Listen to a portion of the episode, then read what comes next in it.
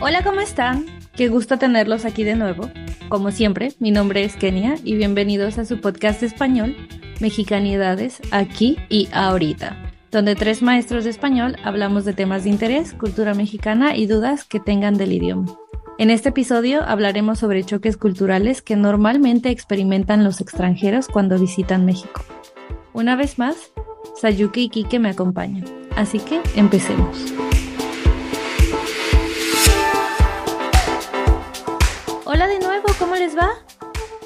Aquí muriendo de calor, como es costumbre en esta temporada. Ah, sí, ya está subiendo la temperatura. Sí, pero hoy por suerte llovió, así que será una noche fresca. Ah, qué bien. Un poco de olor a lluvia y tierra mojada nunca hacen daño.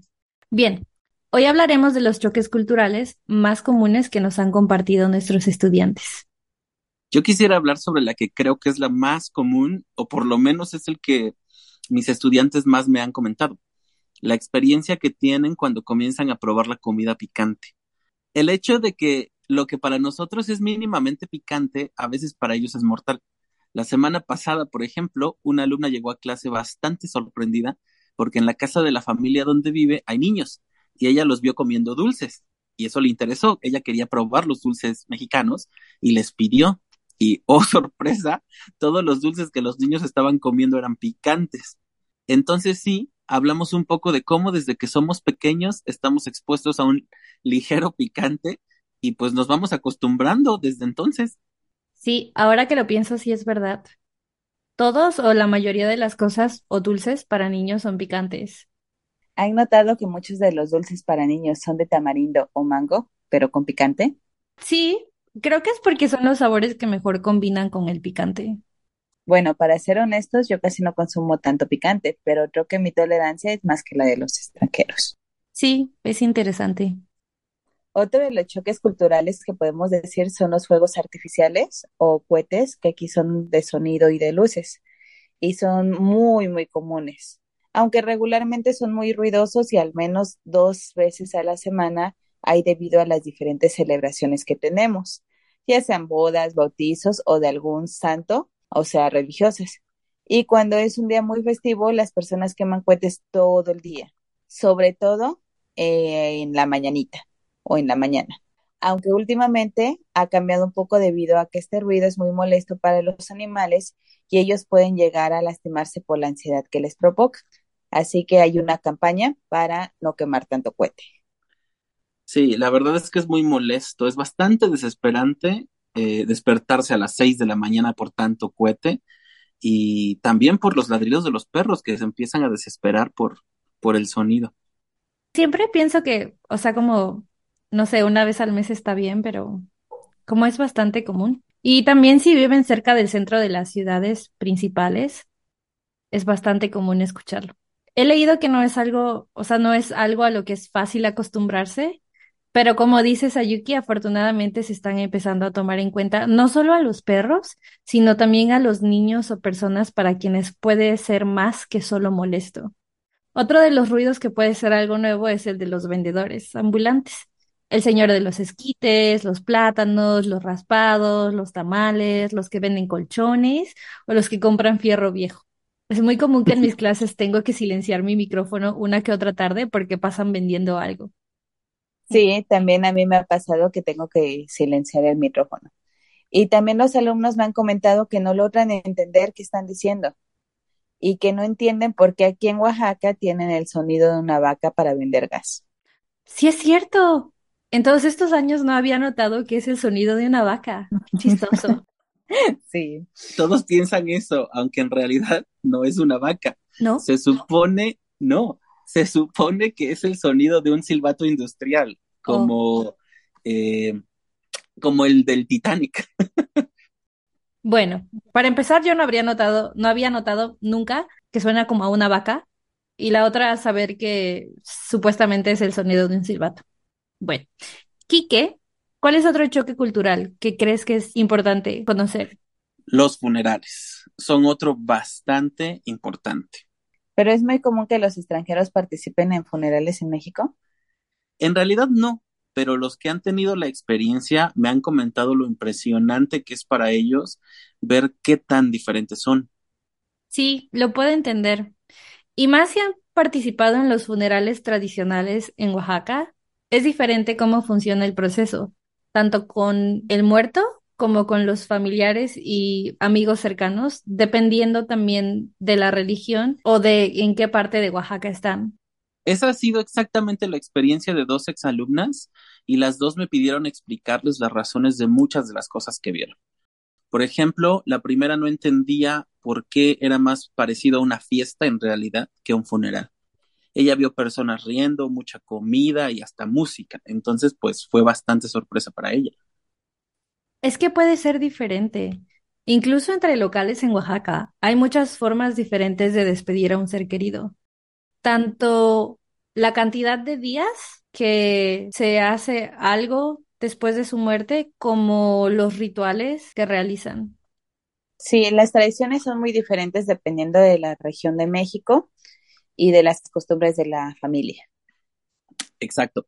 Mi segunda alumna, por ejemplo, vivía con una familia muy tradicional y cuando se enteró que el funeral completo tomaría nueve días, obviamente no podía creer que una familia eh, común tuviera que pagar la comida para todos los asistentes durante nueve días. Entonces, aunque no es muy común que ellos participen en funerales, sí ha sido una experiencia muy sorprendente para los que han tenido esa oportunidad. Pues sí, sí, puede ser sorprendente, pero no en todos los lugares se da una comida completa durante nueve días y según algunas tradiciones, los asistentes también tienen que cooperar un poco. A veces te dan dinero o a veces te dan despensa o lo que venga de su corazón o lo que les nazca. Pero bueno, ya ahondaremos en el tema en un futuro. Eh, Sayuki, ¿tienes algo más que compartir? Claro, en cuestión de transporte público, al menos en Oaxaca, les sorprende que no hay horarios fijos y uno tenga que esperar de un minuto o más de 30 minutos para tomar un autobús y también que no existe en realidad una oficina donde informarse de las rutas a tomar. Entonces, ellos al inicio están, ¿dónde tengo que ir? ¿Cómo voy a ir a tal lugar? Están bastante confundidos.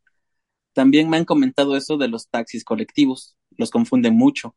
Los taxis colectivos son eh, estos taxis en Oaxaca que te llevan a las comunidades afuera de la ciudad y los estudiantes tienen que preguntar a un local o en un módulo de información turística dónde pueden tomar el colectivo, porque no hay lugar donde saber esta información. Y cada colectivo sale de diferentes lugares en el centro o en la ciudad y toma diferentes rutas. Entonces necesitan buscar la información exacta. Ok. Bueno, y también porque es que también no puedes encontrar esta información en, en Google Maps. En línea. En línea, sí, casi no hay. Bueno, si a veces investigan para ir a cierto lugar, sí les indica en dónde podrían ah, localizar en los colectivos, pero a veces la información no está actualizada. Lo más común es un punto de referencia como eh, un supermercado o, o, un estadio, donde es el paso de muchas rutas de colectivos. Entonces tú puedes ver grupos de turistas esperando los colectivos, un poco confundidos, un poco pidiendo ayuda a los locales, pero no existe en realidad una, una oficina central que pueda ayudarles con esa información. Pues sí, desafortunadamente la oficina a cargo de transporte público está un poco dormida. Claro que como dicen siempre pueden preguntar a un local cómo moverse de un sitio a otro y seguramente les van a brindar ayuda, la ayuda necesaria. He visto también que en los grupos de Facebook para visitantes se han vuelto populares y siempre pueden encontrar información relevante para su estancia. Hay también páginas en Internet donde puedes buscar cómo llegar de un sitio a otro y te dicen, pero yo las he usado en español y en México, entonces ojalá fuera más fácil. Sí, en ocasiones hasta para mí es frustrante y soy local. Bueno, debo también admitir que mi sentido de la orientación a veces no es muy bueno, pero aún así a cuando busco, puede que no encuentre la información. Mm, sí, me pasa, yo te entiendo. Pero como dije, preguntando se llega a Roma. Ahora, un último choque cultural que queremos compartir es que mm, algunos estudiantes se sorprenden porque los hijos, o sea, adultos, viven con sus padres aún después de terminar la universidad, incluso cuando ya están trabajando. Me lo han comentado mucho y puedo entender su sorpresa. También tengo sentimientos encontrados al respecto de esto, pero hay quienes lo ven como algo bueno. Hay diferentes puntos de vista y la perspectiva depende de la edad de las personas.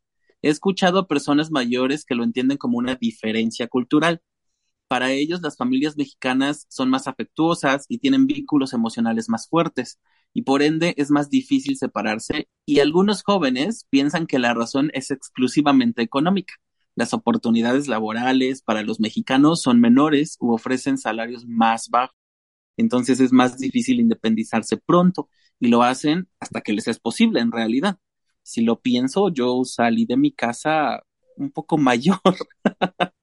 Sí, ¿cuántos años tenías? 24, tal vez. ¿En serio? Sí. ¿Y tú? 22. Tenía 22 cuando empecé a vivir sola. Pero aún así, si nos comparamos con, con chicos de eh, Estados Unidos, por ejemplo, ellos se salen en cuanto inician la universidad. Ah, sí. Entonces, estamos hablando de una independización, tal vez no completa, tal vez no total, pero parcial a los 18 años.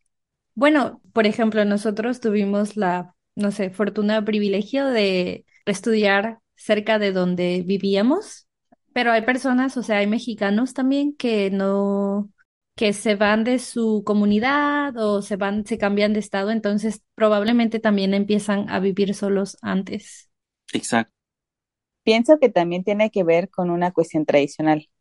Cada vez es más común, pero aún sigue siendo para las madres un shock que los hijos e hijas vivan solos, que salgan de la casa a temprana edad.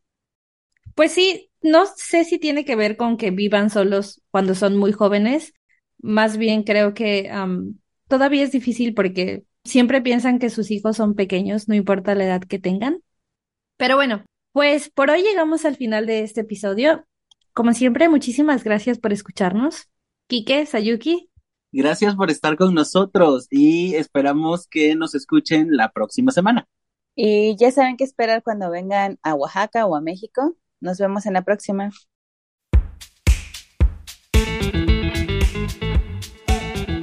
Muchas gracias por acompañarnos nuevamente en este episodio de su podcast Mexicanidades aquí y ahorita. Y si quieren pueden compartirnos la historia de cómo fue su proceso de independizarse de su familia. No olviden suscribirse si les gustó y dejarnos sus dudas o comentarios en el canal de YouTube y nos oímos en el próximo episodio. Adiós.